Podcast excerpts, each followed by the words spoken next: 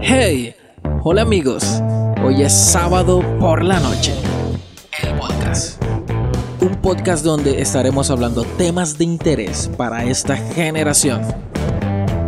Bienvenidos.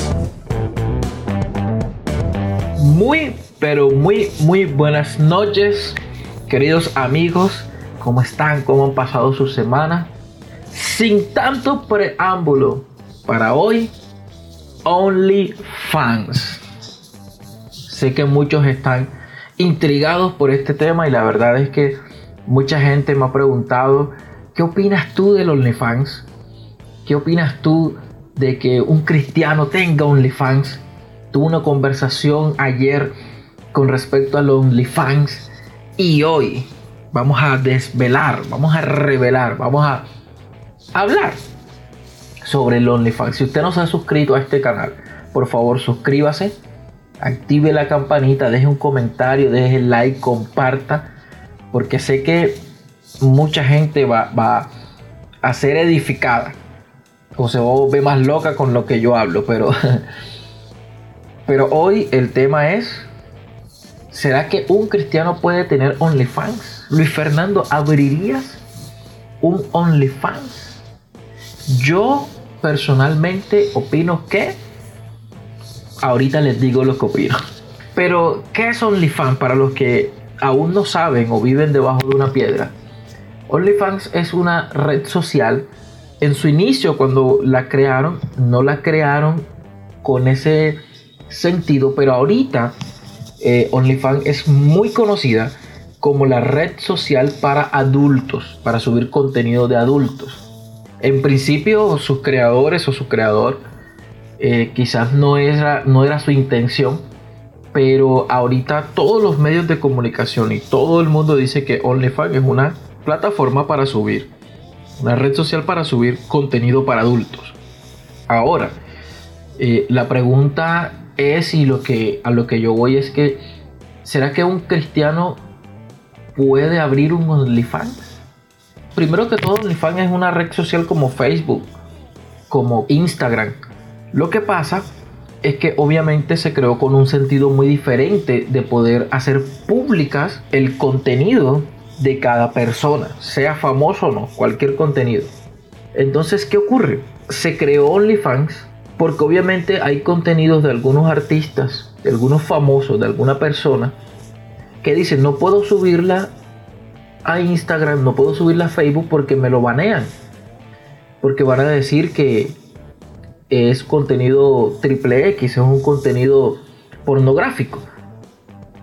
Aunque ellos digan que no es así, pero la red social dice, no, no, no, aquí esto está prohibido. Entonces, alguien inventó OnlyFans para que esa gente tuviera un espacio donde subir su contenido.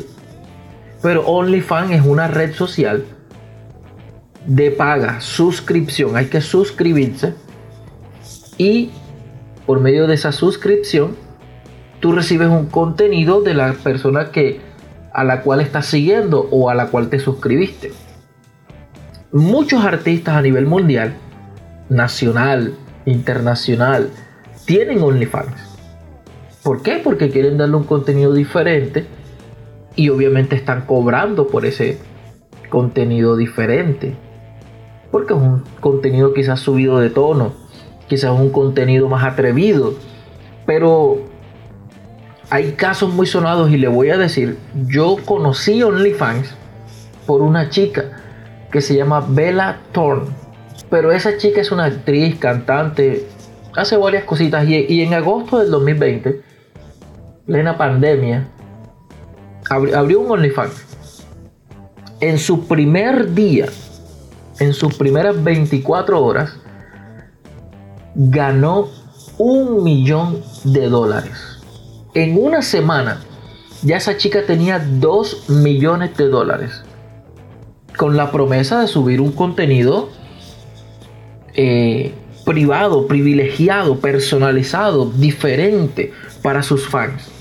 La suscripción costaba 200 dólares.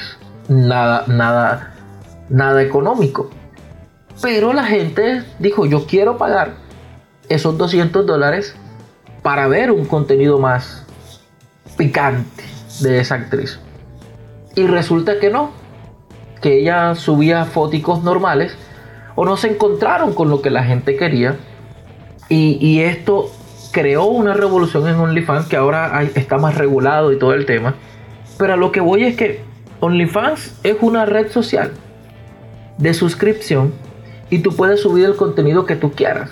Quizás tú dices, pero eh, por ejemplo, yo soy cantante y yo, yo me gusta la cocina, pero no quiero subir eso a Facebook, ni a YouTube, ni a Instagram, sino que voy a crearme un OnlyFans y ahí voy a, dar recetas de cocina. Realmente se podría hacer un, un fin para OnlyFans, pero totalmente se ha convertido en algo diferente y realmente ahorita OnlyFans se ha convertido una plataforma para distribuir porno. Para distribuir pornografía prácticamente. Y la pregunta que si un cristiano puede o no abrir un OnlyFans, para mí, para Luis Fernando, para Afroman, para este podcast sábado por la noche, el OnlyFans como tal no tiene nada de mal. Lo que tiene de malo es para qué lo está utilizando la gente en estos momentos. Porque al igual que OnlyFans, hay otras plataformas como Patreon, que tú tienes que dar una suscripción mensual. Tú pagas para ver un contenido diferente de la persona que tú quieras seguir, de la persona o el artista, lo que tú quieras. No necesariamente estamos hablando de pornografía o de desnudos. Es un contenido totalmente diferente sino que OnlyFans lo han distribuido o lo están vendiendo con esa característica en especial. Entonces, si un cristiano puede o no abrir un OnlyFans, ya va dependiendo de cada cristiano. Aún no he visto el primer cristiano que haya abierto OnlyFans. No sé si seré yo el primero, pero lo dudo mucho.